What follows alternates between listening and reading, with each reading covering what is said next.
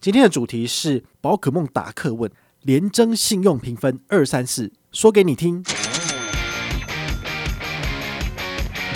今天来跟你看一看，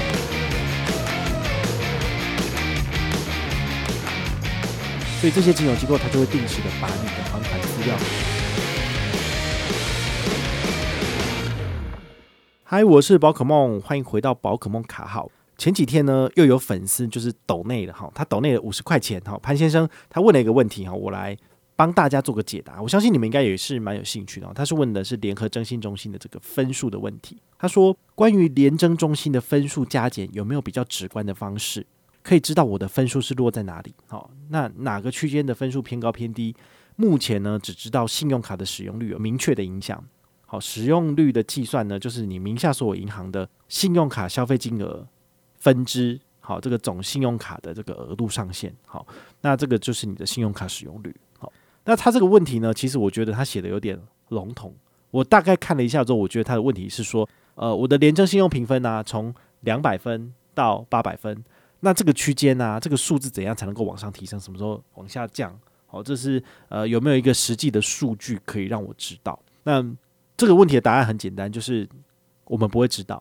好，因为这个联联征中心的这个资讯，它基本上没有这么详细的一个项目，能够让消费者去知道说，哦，比如说我办了这张卡片，然后我就可以加分，没有。那也不是说，哎，我不小心做了哪件事情，然后我就被扣分。其实不是这样子的。好，因为他们都是用一个，呃，也许他的他真的有他的一个演算法在跑，但是呢，他不会让消费者知道。那所有的银行工会里面的银行都可以知道这个东西，但是消费者不会知道，所以我们只能够。知道一件事情啊，我我我可以跟大家分享，就是我自己的七月的联征分数哈，因为呃，先先跟大家讲，你每一个人一年可以有两次的免费联征的这个呃申请书去申请来看，一个是纸本，然后一个是 PDF 档哈，就是线上申请，这两次都不用钱。但如果你要征询超过这个次数的部分，第三次就要收钱，好像是收八十吧，可以线上刷卡这样子。好，那如果你有这个需求，你需要去调联征，然后看自己的分数在哪里。你就可以就是上我们下面的这个资讯栏，下面有我有放上这个廉政中心的官网，你就可以点下去，然后就可以自己去申请一份这样子。我会建议大家就是在七月份的时候去申请这个线上版，好，一个 PDF 档，你可以当做是一到六月你自己的这个信用分数的一个期中考的报告，你拿来看。那年底的时候呢，你大概十二月中旬你去申请一个纸本的，你就可以知道你二零二一年这一整年。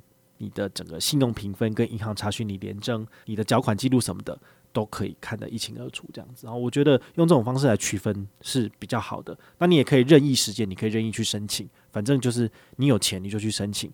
纸本的部分你要跑这个邮局，那数位的话呢，你就是线上就可以了。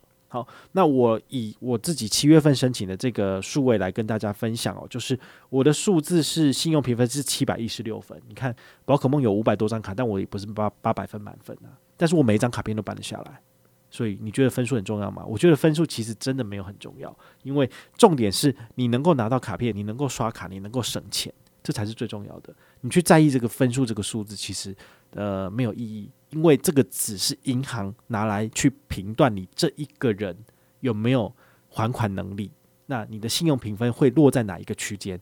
那我的信用评分区间落在哪里？我是五十五趴，也就是说，以所有的人在这个廉政中心的 database 资料里面呢，我的七百一十六分只站在所有人的第五十五趴而已。好，等于是我还输百分之四十五的人，所以你很可能你的分数都比我还高，但是你的分数比我高有任何意义吗？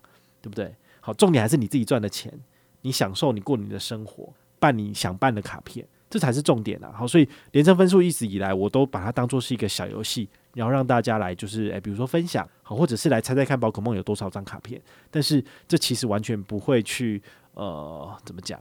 就是你办的卡片比我还多好了，那也没有意义啊。重点是你是不是对这个东西有热爱这样子？好，那我们还是要回来讲一下这个信用评分，它这个分数是怎么计算的？好，我有看一下它这个联征中心，它里面有去完整的去介绍每一个项目。好，那关于这个信用评分的计算啊，它就有写到说。它是用这个会员金融机构定期报送的个人最新信用资料。好，这意思是指你只要申请一张信用卡，或者是你有做就学贷款，你有去办信贷或车贷，那你是不是每个月都要还钱？所以这些金融机构它就会定时的把你的还款资料更新上去系统。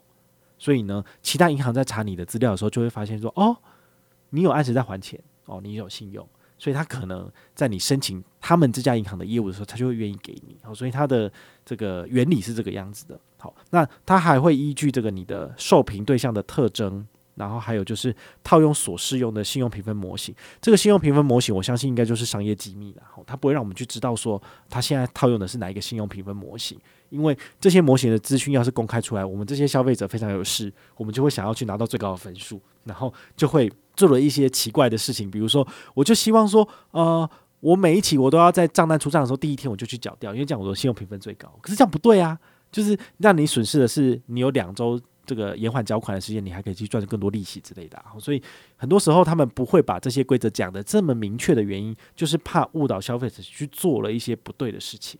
好，因为你只要提出诱因，人家就往那边走。其实真的是这样子。好，那他在线上及时的来去评估你的信用资料，然后他把它转换成这个评估模型所需要的评估结果，然后把这些评估结果最后总结出一个总分，这个总分就会被银行拿去做参考。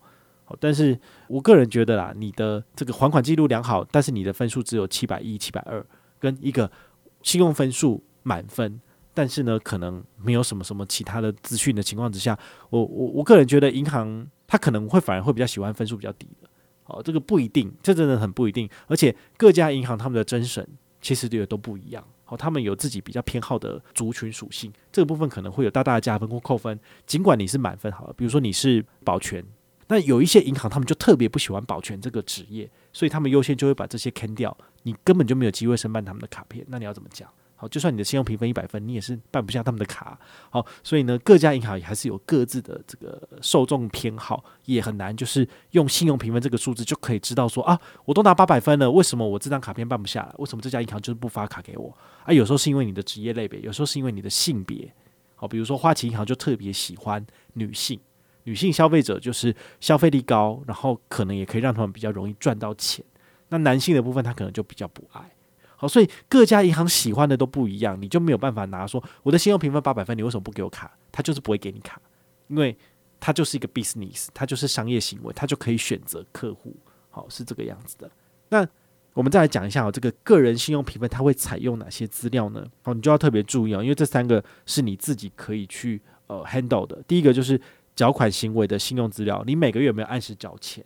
好，有没有动用到循环利息？这个都会报送联征，那上面一查就知道了。好，所以你还是要就是正常的还款，这很重要。或者是你有没有跳票的记录？好，你如果是公司营业人员，但是你有一直跳票，像阿罗话就跳票三次嘛，好几千万，那可能他的这个廉政上就会大有问题。那另外一个就是负债类的信用资料，好，包括就是呃信用卡的额度使用率，这个刚刚那个潘先生有就是有想讲到。比如说，我的个人信用，所有的信用卡加起来，我有五百万。好，就是我如果全部所有卡片拿出去刷，我最多就是可以刷到五百万。但是我下个月还得起吗？这就不一定了。好，所以呢，这个使用比率的部分，就之前有人讲到 DBR 二十二倍，这是什么意思？好，这个很简单，就是说你的个人收入，比如说我的薪水四万块钱，那我的 DBR 二十二倍就是我的四万块乘以二十二，加起来多少？八十八万。我的信用卡使用中的数字不可以超过这里。像我的额度五百万，但是我可能有做一些分期啊什么的。刚刚我们之前有讲到这个百货公司周年庆或者是双十一，你做了大笔的分期，三万、五万、七万都一直分期，分十二期、分二十四期，你分期的这每一笔金额都会计算在这个 DBR 二十二倍。当你的这个分期金额已经超过了，比如说你月收入的二十二倍，好，四万块的二十二，超过八十八万，其实其他银行它就会。呃，在你申请信用卡的时候，它就会谨慎了，因为你可能会还不出钱，因为这个数字算起来其实真的就蛮大的。好，不管是除以十二、十二期零利率，或者二十四期零利率，你可能都要每个月一直缴钱，一直缴钱。他就会觉得你这个是有信用风险的，所以负债类的信用资料他们也是会看的。那第三个叫做其他类的信用资料，哈，比如说。金融机构至廉政中心新业务的查询次数，好，我们通常都会讲说，如果你是信用卡新户，你在申请信用卡，不要在一个月内投超过三家新的银行，就是这个。好，这个其他类的信用资料，其实也是他们会考虑的一点。如果你太频繁的去申请信用卡，银行可以合理的怀疑你，你有就是呃信用扩张的情形，你可能很缺钱，所以你要多办几张不同的卡片来支应你的生活开支，但是你可能缴不出钱。好，所以这一点的话呢，也是他们会去考量的。好，所以以这三点，我们再来往下推演的话，你就会知道你要做哪些事情分数会高。第一个就是要按时的还钱。好，那包括是呃信用卡的卡费，然后还有你自己所做的贷款、学生贷款什么的，全部都要如期缴清，时间到就要缴钱。好，那你要提前缴清也很好，这个时候是加分不会扣分的。那第二个的话就是呃负债类的信用资料，刚刚讲过嘛，好，就是你的这个信用卡的额度使用率能够降低，尽量降低，就是不要有一堆分期付款在你的身边，其实这样压力真的是蛮大。好，不过像我去年的那个综所税，我也是分期一分就分，像参加中线活动一分就分十八期，那额度一卡就是卡很多嘛，好，你也知道，那这样的话其实是也是会有信用上可能会小小的扣分，也不一定。但是呢，如果可以的话，就尽量把它还完。我要还完也是还要再一年，明年年底才会还完这样子哦。所以如果能不要弄那么多起的话，可能会比较好。但是其实我不缺钱啊，所以没差。就是我大部分的钱都还是放在活所里面去生利息。好，所以这点就就是见仁见智，就看你自己这样子。那我们的个人信用评分有没有就是某些部分是不采集的？好，比如说你的存款，你你有多少钱，他不会知道，他也不会采集。好。为什么？因为这个跟你的信用无关。好，信用最主要就是你未来到底会不会按时还钱。跟你现在有没有钱其实没有直接的关系，所以它不会采集你的存款。那再来就是你的资产，好，你有多少股票，你有过多少基金，你有买多少的这个 ETF，这都不是重点，因为这个无关。好，那年龄、教育程度跟有没有房子、有无自用住宅、职业、服务年资、年薪这个部分，好，这个东西呢，它在个人信用模型里面没有直接的采信，所以没有直接采信这个部分的话呢，反而变成是银行的工作。就是银行拿了这个廉政中心提供的数字之后，它还是要有一套自己的模型，然后把这些东西算进去，它才能够去知道说你到底要给你多少额度。比如说兆丰银行给我一百万的信用额度，大家觉得说怎么可能？中信都只有给我八十，然后台信才给我五十啊六十而已，为什么兆丰要给我一百万？其实我也不知道，他的模型可能不带，因为说真的，我兆丰这一年不会刷超过五万、十万啊，干嘛给我一百万的额度？给我一百万，他的回馈那么差，我也不会刷。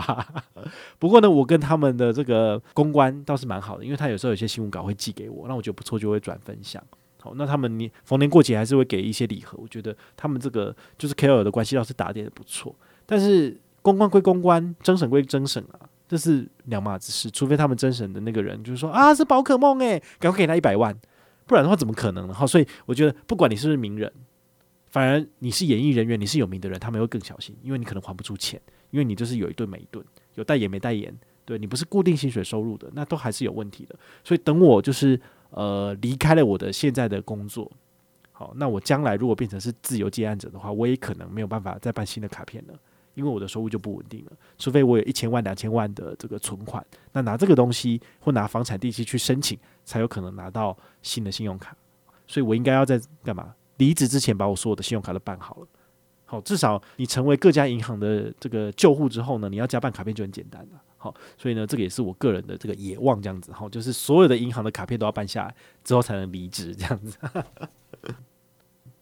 好，那我们今天这样子分享啊，哈，其实我相信大家应该会比较容易去理解到底什么是联征分数，然后呢，要怎么去往上增加自己的分数。我们没有办法，就是说，呃，一个动作就会加几分，都没有办法做到。但是呢，我们可以大致上知道有三个方向。你如果按时还款，然后呢，尽量少使用分期付款，你的分数都会明显的往上增加。那甚至是第三点哈，就是非信用类的资料。比如说，这个新的这个业务查询次数比较低的部分，都会让你有加分的效果，比较容易去申明一下新的信用卡。好，那也希望这一集呢，能够为你就是呃稍微理清一下廉政报告到底是什么东西。那你也理解一下你自己的这个分数到底是落在哪个区间。好，对于你将来要买房子、买车子所要做的房贷、车贷，都会有很大的帮助。好，我是宝可梦，我们下回再见。